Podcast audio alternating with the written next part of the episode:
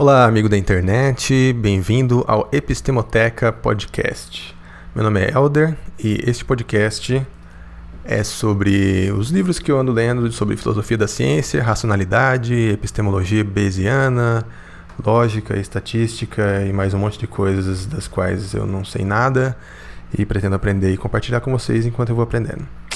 É, eu não vou fazer edição, nem preparar nada, fazer nada muito chique, porque é, eu acabo é, perdendo tempo demais com perfeccionismo e não chipando nada. Chipando é, né, é, entregando, produzindo. Eu sou um programador, sem linguagem de programador. Então você pode ver que eu não sou cientista, não sou filósofo, não sou professor universitário. É, e provavelmente vou falar um monte de asneira sobre coisas que eu sei muito pouco a respeito. Então, na verdade, eu comecei isso mais como um, um log pessoal para anotar ideias e pensamentos que eu tenho enquanto leio livros e para compartilhar né, com quem quiser algum dia talvez escutar. É, parece que a maioria dos podcasts dura, sei lá, uma, uma hora cada episódio. É, eu não, não tenho tanta coisa assim para falar por enquanto, pelo menos. Então, imagina que é tipo um contato que você tem no WhatsApp que vai te mandar uns áudios um pouco mais compridos de vez em quando, mas é, não devo chegar a uma hora tão cedo. E também não, é, não vou ficar fazendo entrevista e, e é, sei lá, chamar um monte de gente.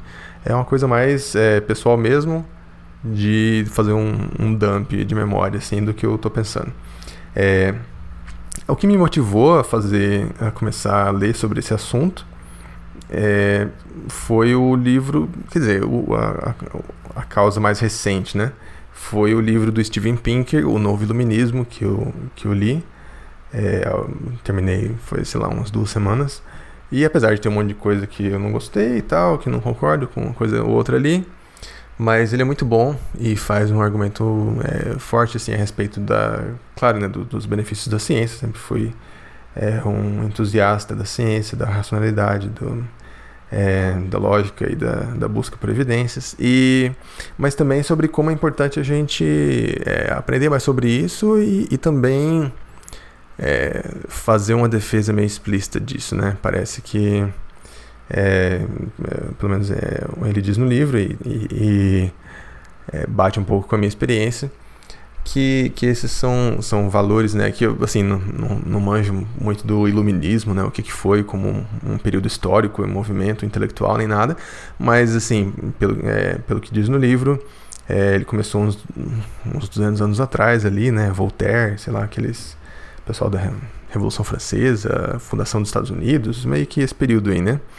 E, e esses valores, né, de, da, do pensamento secular, né, de, de buscar é, basear é, crenças, né, crenças temporárias, né, e, e, condicionais a, a lógica e a, e a evidências é, é uma coisa recente que meio que começou com, com eles lá e, e depois parece que a gente meio que tomou isso como, como dado, né? Como é, garantido. E, e virou o jeito padrão de se fazer as coisas, né? Então,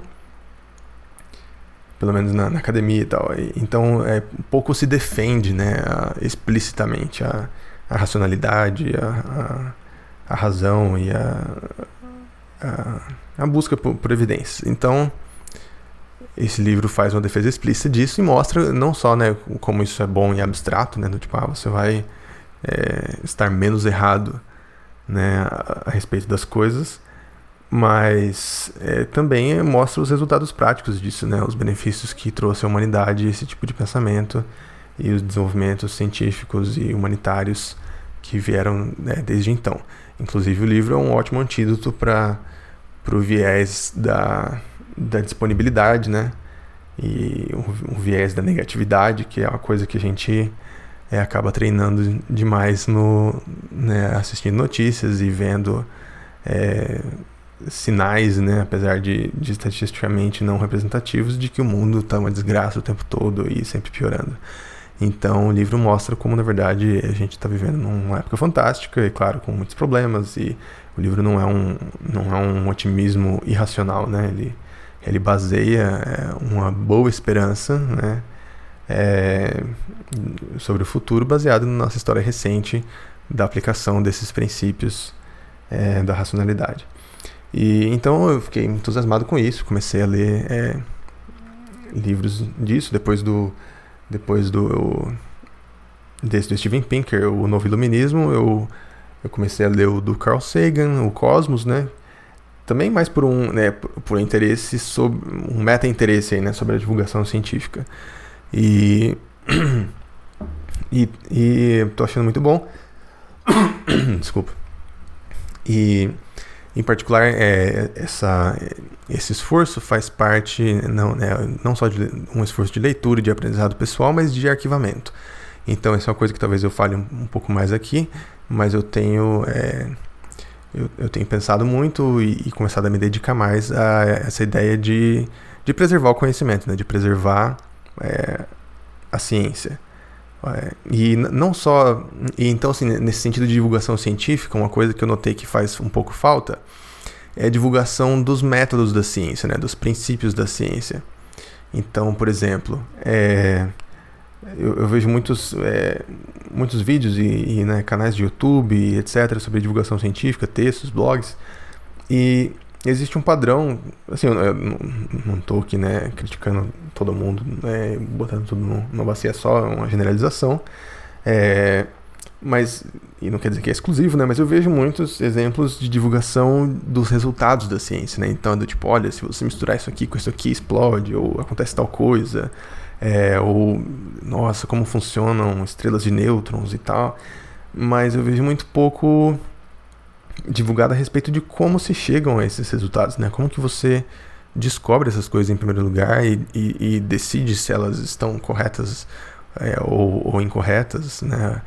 E o que que você é, o que que você faz para filtrar, né? Hipóteses e, e validar ou invalidar é, hipóteses, como fazer experimentos, etc.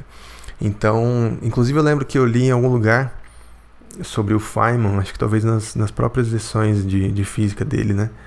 Onde ele, onde ele falava alguma coisa assim, se ele pudesse só deixar um conhecimento para a posteridade, seria é, o conhecimento de, é, de que tudo é feito de átomos. E na época eu não dei muito, não, é, não pensei muito sobre isso, mas, mas mais recentemente, como eu andei reparando essa falta do, da epistemologia, né, da divulgação epistemológica, né, de uma certa forma, eu pensei que é uma coisa assim, claro que tem a sua utilidade, né, se você imagina tudo como bolinhas de, de um número finito e pequeno de, de elementos químicos diferentes, tal, isso, isso facilita a intuição sobre muitos fenômenos é, físicos e químicos é, mais comuns, mas além do fato de, de ser um, é, uma abstração é, mais grosseira, né? Porque existem partículas subatômicas e etc. Também é uma coisa assim, é um resultado, né? Então ele não te fala nada sobre como você valida isso, como, sobre como você você é, mesmo assumindo isso como verdade, né? Que tudo é feito de átomos, como que você é, gera hipóteses novas a respeito disso e como você é, decide no que acreditar ou não. Então eu, eu acho que que a, a parte generativa né, da, da ciência, quer dizer, se você tivesse que deixar como instrução é, para a posteridade, né, do tipo vai ter um, um, apocalipse zumbi, todos os livros vão se perder e a humanidade vai retroceder a uma época de, de pouco conhecimento, é, ia ser muito melhor, na minha opinião, deixar é, conhecimento a respeito de como adquirir conhecimento, né, e de como é, aprimorar o conhecimento e e deixar ele é, menos errado ao longo do tempo, é, do que alguns resultados específicos aos quais você já chegou, aos quais a, a ciência moderna já chegou. Então, é, eu, eu visitei a Long Now Foundation é, esse, nesse, nesse verão agora, e isso deixou um impacto muito grande é, em mim sobre como é importante preservar é, conhecimento a longo prazo, né? A bastante longo prazo, assim. A gente, é, a gente pensa muito né, no agora, no daqui quatro anos, no daqui dez anos, mas e daqui mil anos, e daqui dez mil anos? Então, a gente se beneficia muito hoje de, de ter é, de alguns, algumas coincidências e, e, e poucas é, oportunidades que, que trouxeram a, a, ao nosso presente livros da antiguidade, né, escritos e é, filosóficos, matemáticos e, e, teóricos, né? E experimentos e tal. Então, é, é, é, importante a gente ter, ter como ter um backup, né? Ter, ter backups bons do que a gente sabe até hoje. E a, a nossa cultura digital de hoje é, deixa tudo muito mais frágil, né? O que é uma coisa contraintuitiva. Eu, eu, era da opinião, né, que eu acho que é mais geral, de que digitalizar as coisas é um ótimo jeito de preservar, né? Se você tem coisas em papel, elas podem estragar, né, e queimar, ou não sei o que. Se você digitaliza, você tem um backup, você pode fazer infinitas cópias daquilo a um preço muito barato. Mas tem essa questão do, do, da dependência, né? A árvore de dependências da tecnologia, né? Então, se acabou a eletricidade, foi embora todo o seu conhecimento guardado, né? É, se não tem mais computadores, é, como que você vai ler aquilo que estava guardado? Ou se você tem um disquete com dados, tá, hoje você já tem dificuldade em encontrar é, drives né, de disquete para você ler é, talvez software que ainda opere esses, esses drives, esses drives de disquete, né? Então, se você imaginar daqui mil anos, é, você vai ter um HD externo USB é, que hum, é, vai ser muito difícil você ter computadores compatíveis toda a cadeia, né? Tipo os periféricos, os softwares, o sistema operacional, etc, para você ler isso. Além do fato de que fisicamente eles também não preservam a informação por tanto tempo, ele começa a perder e corromper. É, ao passo de que o que a gente acha que é mais frágil, que é o livro, né, o, o papel, tem exemplos de, de, de, livros preservados por mais de mil anos e, e ele é legível olho nu, né? Ele não exige tecnologia especial para você conseguir é, tirar a informação dele, né? Você precisa ser alfabetizado e conseguir interpretar a, as imagens, mas você não precisa enfiar o livro em um equipamento e aí observar ele através do equipamento, né? Então eu comecei a valorizar muito esse, esse lance do papel e comecei a comprar mais livros em papel, tanto para uso pessoal como para arquivamento de longo prazo mesmo. E então, assim, inclusive eu prefiro ler livros é, originais, né, em inglês, e, mas eu penso também é, no país, na, é, na necessidade da gente aumentar acesso e, e não só para hoje como para o futuro desse conhecimento na nossa língua. Então, tenho comprado livros de ciência em português e, e feito um esforço para preservar. E esse esforço, é, que hoje conta com, sei lá, 10 livros ainda, né? É, mas eu pretendo comprar, sei lá, um livro por mês, dois, três livros por mês. E construir aos poucos isso que eu estou chamando de minha epistemoteca, né? A minha biblioteca de epistemologia. Então, com foco, assim, é, em é, no, no como, né? no método, nos métodos da ciência, em como chegar a resultados, como validar, é, não tanto em o que já foi descoberto. E isso é, é parte do objetivo desse, desse podcast, de, de ver o que eu aprendo sobre isso e compartilhar. Eu, é, é completamente amador, né? Esse é, é, eu até pensei em chamar de podcast, mas é, seria um pouco feio demais, mas é assim, é, não, é sem edição, vai ter um monte de es e as e uns no meio, não sou um narrador profissional nem nada, vai ter tosses e pigarros e etc. Mas é, se for útil, é, a gente vai dedicando mais tempo, né? Então, é, mas no princípio vai ser assim: sentou, gravou, publicou sem, sem muita firula.